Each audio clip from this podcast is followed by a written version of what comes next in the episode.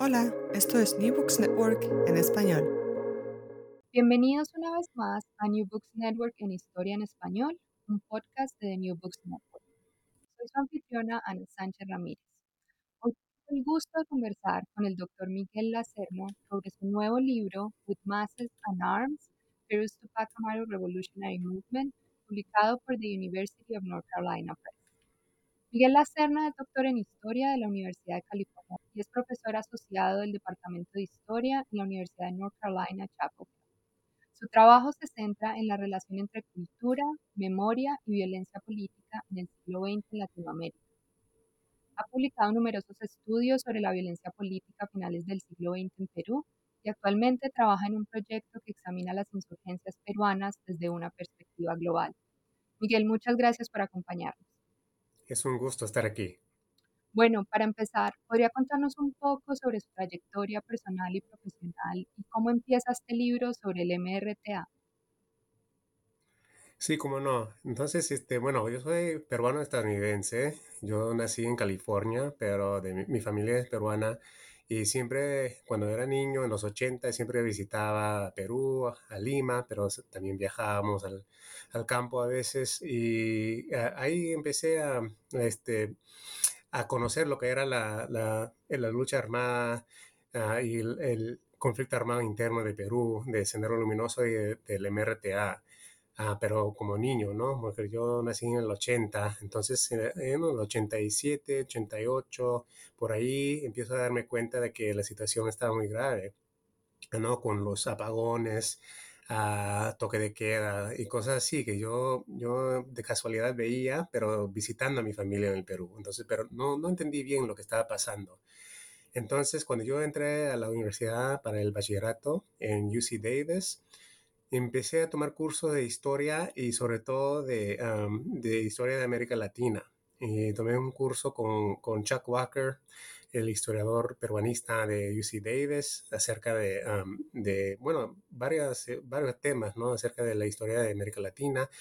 Y aprendí un poco más sobre la política uh, de, de América Latina. Entonces yo ingresé a la Universidad de California de San Diego para hacer el doctorado con el objetivo de estudiar ah, las, las raíces y la trayectoria del, del, conflicto armado interno en el Perú. Entonces empecé a hacer investigaciones en Lima. Quería hacer una investigación acerca de, lo, de, los desplazados de Lima. Pero una vez que empecé a investigar el tema, me di cuenta de que realmente tenía que saber más acerca de las raíces del desplazamiento, inclusive antes de Sendero Luminoso. Entonces, este, hice un trabajo de campo en Ayacucho, que era la cuna del, del conflicto, ¿no? Y uh, hice una historia de los años previos al inicio de la lucha armada de Sendero Luminoso. Entonces era a partir de los 1940 más o menos hacia adelante. Y hice, trabajo de campo en comunidades indígenas de Ayacucho y, y también eh, investigación de, archivos. escribí un libro acerca de, de las raíces de, la lucha armada, el conflicto armado interno en, Ayacucho. Y después escribí otro libro con un colega mío, Orin Starn, que lleva muchos años trabajando en Lima sobre esos temas también. Y publicamos un libro uh, este, Ríos de Sangre con el IEP y ese libro era básicamente una historia de la guerra, de la guerra de Sendero Luminoso.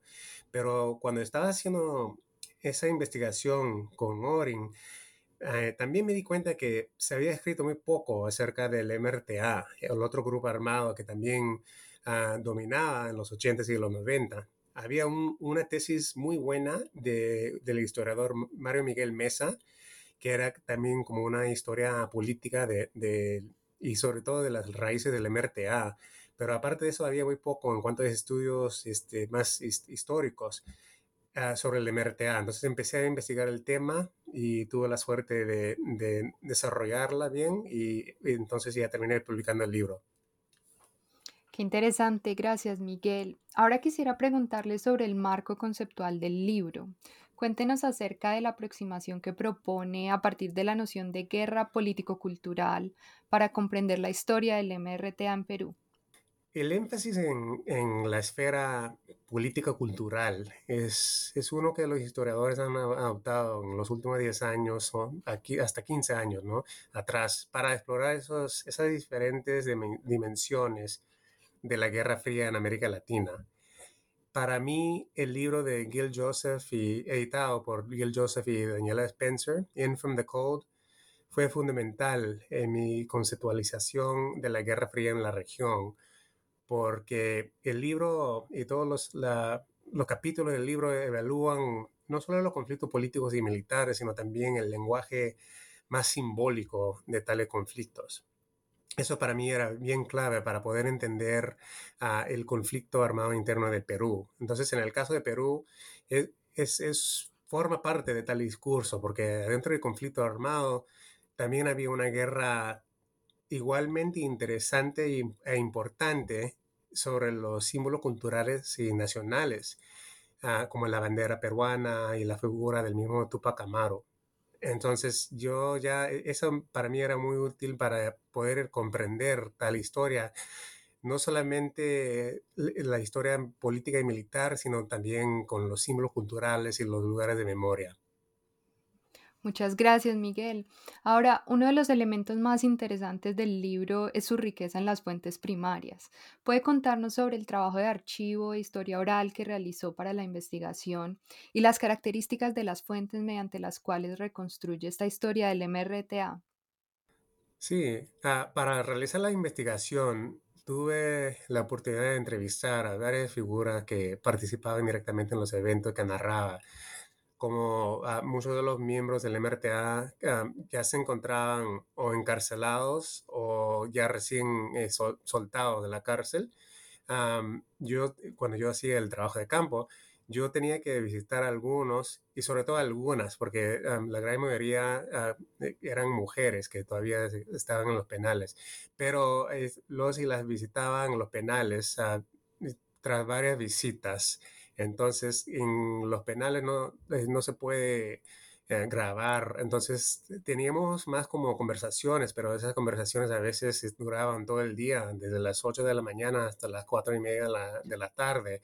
Y tras varias visitas. Entonces, tuve una la gran oportunidad de poder conversar con ellas y ellos y también aprender acerca de, de sus vidas personales, a sus vidas más, más privadas, cotidianas. Y eso creo que enriquecía mucho al, al, libro, porque esas historias personales entran al texto del libro. Pero los otros, eh, otros este, emertistas o ex emertistas los visitaban en lugares no revelados de las barreras de Lima, e, e, en la sierra y en la selva peruana. Ah, para mí era muy importante preservar ah, el, anonimato de, de la persona que querían contar sus experiencias cotidianas de la guerra, pero que, realmente tenían miedo de ser perseguidos por el Estado, aun cuando ya hayan cumplido su, condena. Entonces yo quería preservar eso y me invitaban a veces a, sus casas o a sus pueblos o, hasta las aldeas donde vivían y me contaban cosas este, para mí muy Ah, impactantes de sus vidas personales y su vida cotidiana dentro de un contexto de guerra. Y, para mí eso era algo que, yo quería contar, porque en muchos casos este, no, no, no, se había contado esas historias. Pero además de los ex MRTistas, tenía la gran fortuna de entrevistar a, civiles, personas que, está, que estaban, no, digamos, entre la la espada y la pared, digamos, este, gente que, que estaba o secuestrada por el MRTA o torturada por, por ah, las fuerzas del orden. Además, este, a oficiales del Estado, diplomáticos, miembros de las Fuerzas Armadas que, que luchaban contra el MRTA y gerentes de policía que se dedicaban a la búsqueda de los líderes emertistas. Entonces, para mí era un lujo poder entrevistar tanto a, gente que estaba en, el lado del MRTA como en el lado del Estado. Y además con la gente que estaba entre los dos, ¿no? Y uh, complementaba esa, esas historias orales con trabajo de archivero. Para mí la comisión, la verdad, tiene un impresionante archivo que está eh, ubicado en, el local de la Defensoría del Pueblo de Lima, donde uno encuentra testimonios de víctimas de, la violencia política, informes policiales y forenses, propaganda emeritista, pero también aproveché de, archivos militares y policiales, de archivos personales de algunos gerentes, eh, ah, dirigentes del MRTA, y como manuscritos inéditos, y también al llamado mega juicio que, contra los acusados de terrorismo. Entonces, era, era como, como le digo, pues era un, un lujo poder este, contar con, con, con tanta tantas fuentes primarias, ¿no? Que antes este, realmente no teníamos acceso a, tales fuentes y yo, yo aproveché del acceso que tenía. Gracias, Miguel. Y a partir de estas variadas fuentes, cuéntenos cuáles son los argumentos centrales del libro y cómo estos renuevan las historiografías de la Guerra Fría en América Latina y las izquierdas armadas en la región. El libro es, sobre todo, es una historia narrativa. Entonces el, objetivo principal mío escribiendo el libro era contar la historia del auge y caída del MRTA, pero para lectores que no necesariamente conocen tal historia. Yo, para mí es muy importante que uno, una persona que no sabe nada acerca del Perú o del MRTA, que pueda leer el libro y, comprender las, diferentes situaciones y, y, episodios que cuento en el libro. Ah, por eso el estilo es muy narrativo y bueno, trato de, de, de, crear un, un, estilo también más o menos accesible, accesible para el, lector. Y, eh, y, por eso el libro no se pierde demasiado en la teoría o en la historiografía, pero sin embargo plantea varios argumentos que tratan de avanzar la historiografía y contribuir a, a un nuevo entendimiento acerca de la Guerra Fría en América Latina. Entonces yo le doy dos ejemplos. Primero, ah, que dentro de un contexto de Guerra Fría, ¿no? de, guerra de guerrillas ah, y de avances en cuanto al, acceso de la información por los medios de comunicación, que la guerra simbólica y discursiva era, era clavísima dentro de un contexto de, de Guerra Fría en América Latina. Y era para muchos de los que luchaban o por el Estado o por eh, la guerrilla, era muy importante eh, ganar esa guerra simbólica. Era casi, a veces era tan importante ganar la guerra simbólica y discursiva como la militar. Y eso para mí era, ah, me llamó mucho la atención, ah, pero yo creo que eso contribuye un poco a, un análisis este, más eh, político-cultural acerca del, de la guerra del MRTA y también de la Guerra Fría. Entonces, tanto el MRTA como el Estado trataban de ganar la guerra simbólica conquistando banderas, himnos, imágenes y otros lugares de memoria. Entonces, el libro plantea eso, ¿no? Como, como un, ah, un análisis acerca de los lugares de memoria y los lugares culturales y simbólicos dentro de un contexto de, guerra militar. Eh, y segundo, el libro insiste en examinar, yo creo que de una manera crítica pero justa, el, ah, el racismo, la misoginia, la, la, homo y transfobia que existían ah, en, en, la izquierda peruana, pero también en la izquierda uh, latinoamericana y global durante la, la, Guerra Fría. Y digo eso sabiendo y reconociendo que también ese fenómeno no era único para la izquierda, era también y era, era horrible y, a veces hasta mucho peor y más violento en, dentro de, un contexto de la derecha. Pero yo ofrezco esa crítica no para juzgar las plataformas o las luchas o las ideologías de los movimientos políticos de la izquierda en aquella época. Al contrario, lo hago para, para que aprendamos lecciones y para que formemos una política más, digamos, eh, equitativa, inclusiva y diversa, ¿no? Que, que, valorice también la participación de la gente históricamente marginalizada. Entonces, por eso ofrezco esa crítica que es una de las, digamos, de las ah, contribuciones este, mm, ah, del libro.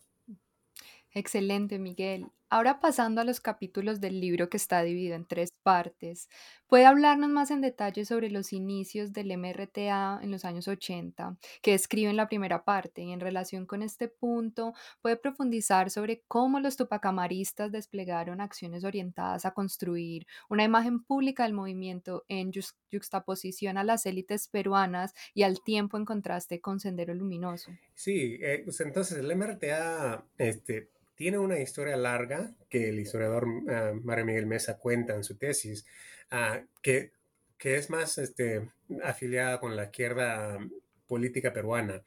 Pero entonces lo que yo hago es arranco con, con los años 80 en que inician su lucha armada. Entonces en- toman armas para poder este, conquistar el poder en el Perú.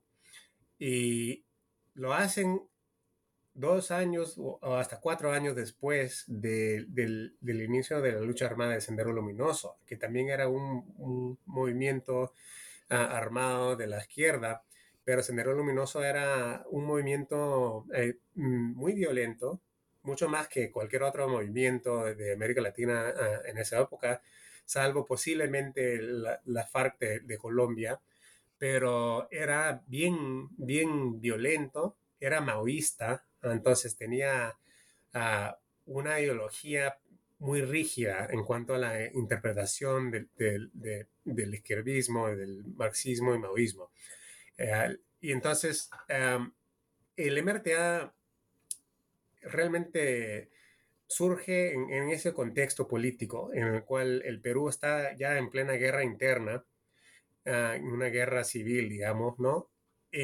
Pero con, con un movimiento bastante violento que dominaba todas las discusiones políticas y, de, de- del Perú, ¿no? Entonces, viene un movimiento mucho más tradicional, más guevarista en ese sentido, y, quieren, ¿no? Desde el inicio piensan en cómo podemos separarnos de- de la imagen del Sendero Luminoso. Y esa es una, es una obsesión para, para muchos emertistas, es separarse de, de ese, de ese legado este, muy violento, dogmático del Sendero Luminoso. Entonces, las actua- actuaciones que hacen, todos los, ¿no? digamos, los, los atentados, están, los toman con, con esa, con, con esa idea en la imagen. Entonces tratan de, de separarse. Entonces lo hacen discursivamente con, con actos muy simbólicos. Ah, y hacen actos que tratan de, de llamar la atención del- de, de la, digamos, del, del pueblo peruano.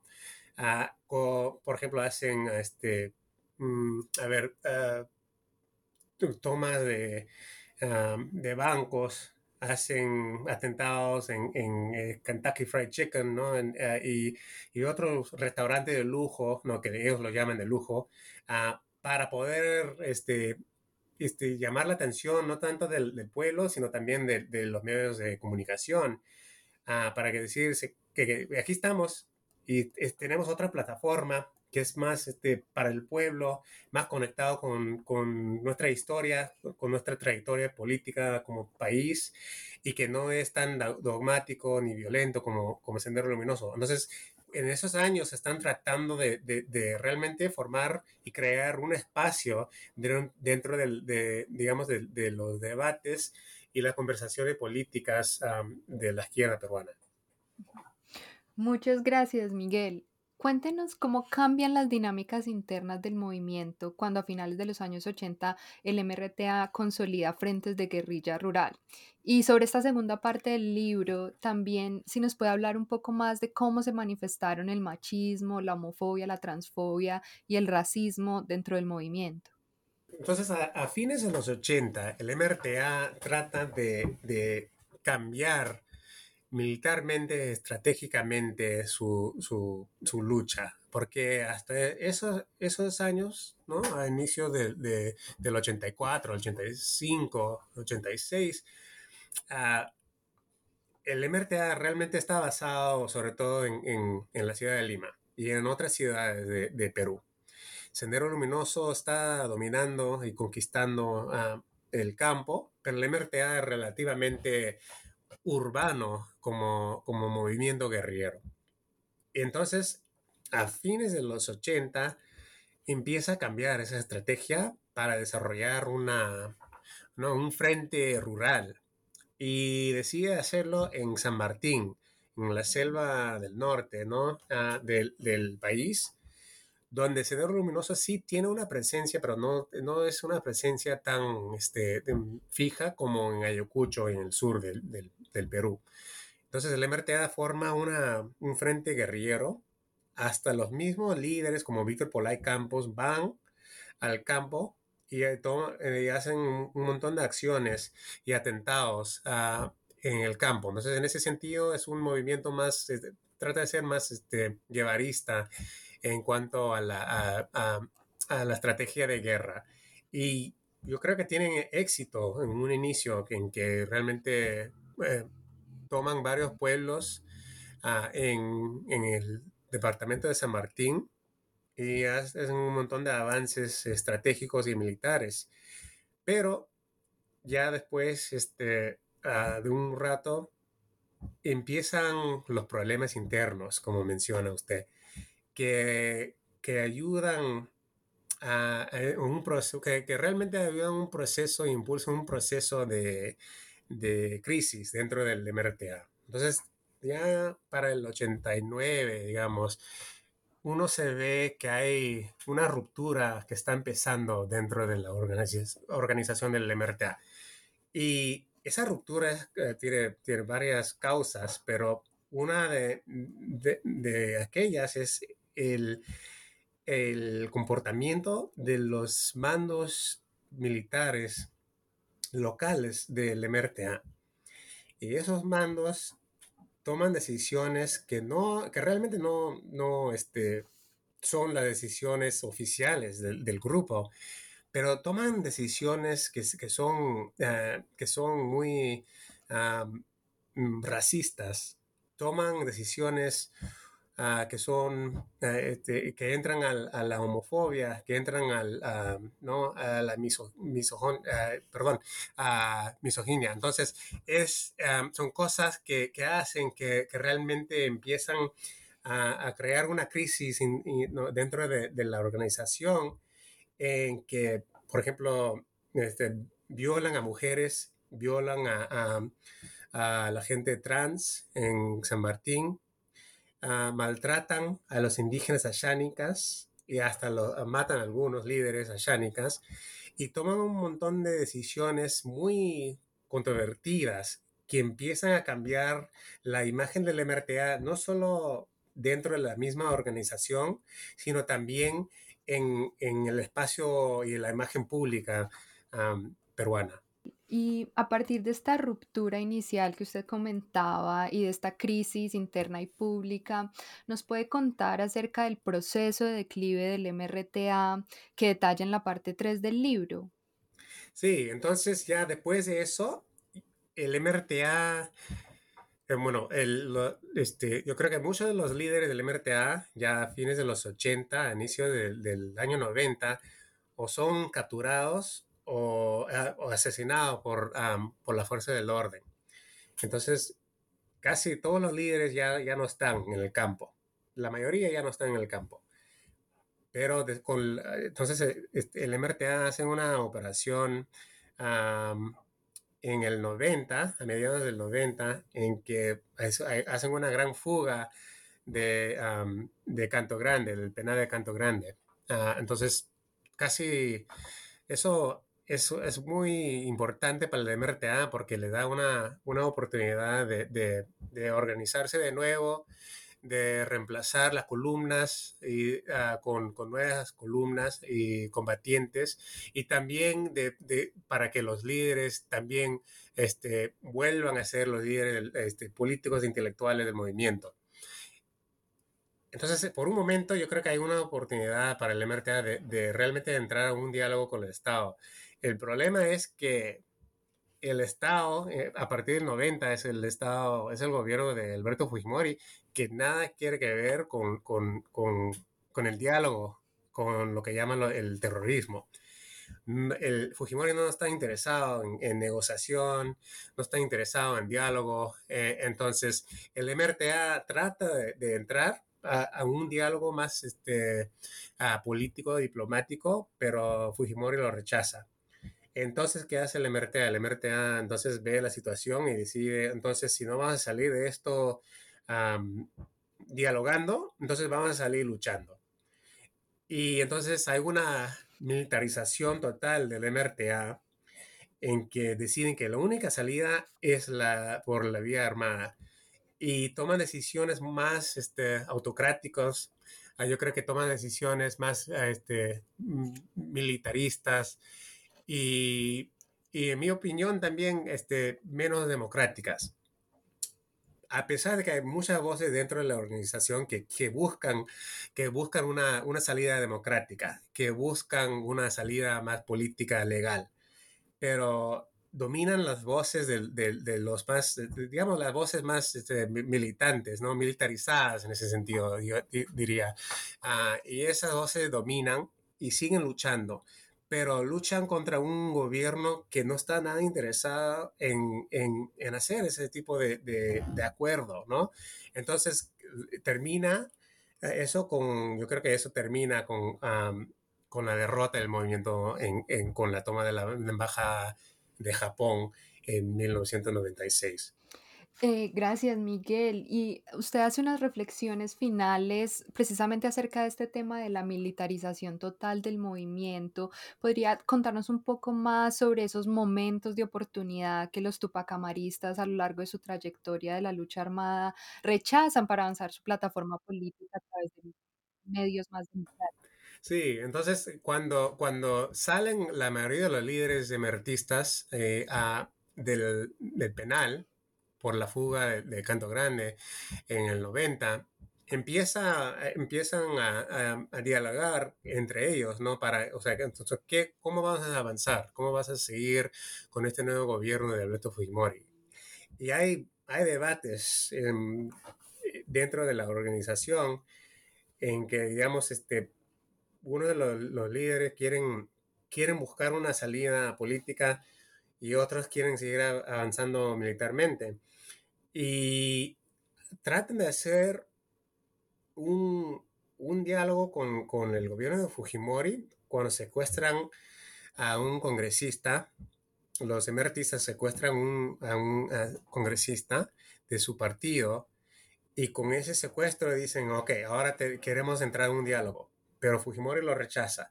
Es el primer, digamos, el primer momento en que un diálogo es este, posible, pero todavía lo hacen usando la fuerza. En vez de entrar a un diálogo con el Estado, ellos, el, el, MRTA decide, tenemos que dialogar, pero desde, desde una posición militar. Por eso tenemos que hacer un secuestro primero. Entonces es uno, de los momentos en que el MRTA no sabemos cómo hubiese resultado si el MRTA les hubiera dicho, por ejemplo, al gobierno de Fujimori, queremos dialogar y ya porque siempre cuando, cada vez que tratan de dialogar, lo hacen, pero no, a la fuerza, entonces, o secuestrando al congresista eh, eh, que cuando, cuando salen de la, de la, cárcel, o lo hacen otra vez en la selva cuando secuestran a, oficiales de, de, la policía. Y después, en, otro, en otra ocasión, el MRTA trata de hacer otro diálogo en en una casa de seguridad donde también toman a rehenes. Eh, y después terminan con la, gran toma de, la Embajada de Japón en el 96, en, que toman a 400 rehenes. Terminan con 72, pero empiezan con 400. Después sueltan a muchos, a la mayoría, pero terminan ah, con rehenes eh, dentro de la Embajada de Perú, de Japón, perdón, por más, más de cuatro meses. Y siempre buscan una salida pero siempre es con las armas.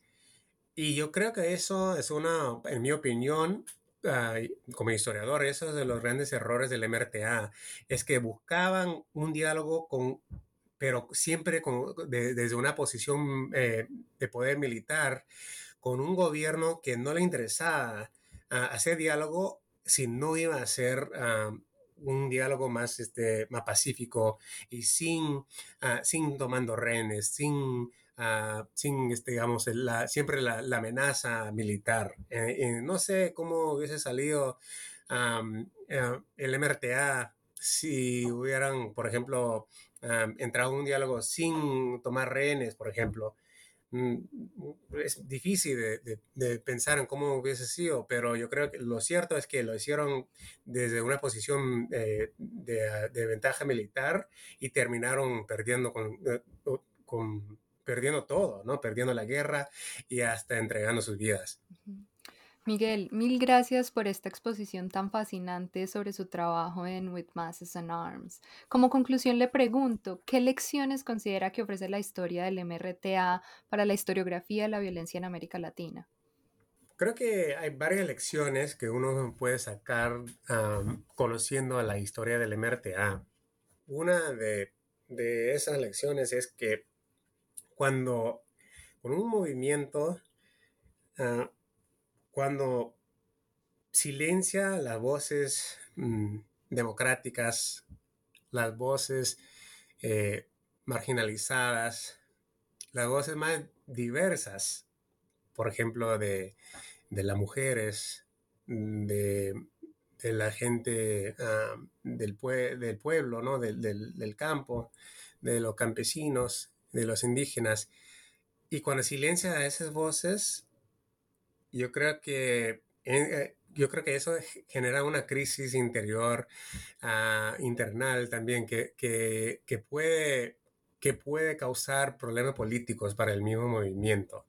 Entonces, yo creo que es algo que se, se ve con el MRTA. Con el caso del MRTA, cuando realmente dominan las voces más totalitarias, las voces más militarizadas y las voces, en mi opinión, más, más este, culturalmente conservadoras. Y cuando eso pasa, y cuando silencia las voces más democráticas sociales, cuando silencia las voces de la gente históricamente marginalizada, y cuando silencia las voces que buscan, ah, digamos, una, una, vía democrática, yo creo que eso puede causar problemas, no solamente para entender a, los movimientos de la, de la izquierda en, durante la Guerra Fría, sino hoy en día. Muchas gracias. Y ya para cerrar, ¿nos puede contar en qué proyectos está trabajando actualmente? actualmente estoy trabajando en un proyecto que también eh, este, empieza con, la figura de Tupac Amaru. Y el proyecto que estoy desarrollando ahora es, es una historia acerca de la vida ¿no? este, póstuma de, de Tupac Amaru y el legado de Tupac Amaru hoy en día empieza con, con, los años 60, con los movimientos de la izquierda, no solamente en el Perú, sino en todo, todas las Américas. Y es un análisis acerca de cómo los, los diferentes movimientos antirracistas, anticoloniales, uh, cómo es, esos movimientos políticos de la izquierda utilizaban y y realmente apropiaban la figura, el símbolo de Tupac Amaru. Y eso empieza con, bueno, con, los, los, Tupamaros de Uruguay, con el, ah, el, el, gobierno revolucionario de Velasco en, en, el Perú, y claro, con el mismo MRTA, pero también con otro movimiento del siglo XX y XXI, por ejemplo, de las Panteras Negras de los Estados Unidos, que también algunos de los Panteras Negras también este, leían y aprendían acerca de Tupac Amaru. Y el, el rapero Tupac Shakur, como todos sabemos, todos los, peruanos sabemos, es, nombrado por, por, el mismo Tupac Amaru. Pero la madre de Tupac, el Shakur, el, el rapero, era activista en la Pantera Negra de Estados Unidos. Y también en el siglo XXI vemos que hay, hay movimientos tupacamaristas en Venezuela, los pro-chavistas, por ejemplo, de, de Milagro, Milagro Sala en Argentina y la, la organización barrial Tupac Amaru. Entonces es un estudio acerca de las, digamos, de las reverberaciones de esa figura peruana de Tupac Amaru. Qué interesante, Miguel. Estaremos muy pendientes de ese nuevo proyecto. Muchas gracias por acompañarnos en este episodio de New Books Network en Historia en Español y por esta estimulante conversación sobre With Masses and Arms. Muchas gracias. Gracias por escuchar New Books Network en Historia en Español, un podcast de The New Books Network. Gracias por escuchar New Books Network en español.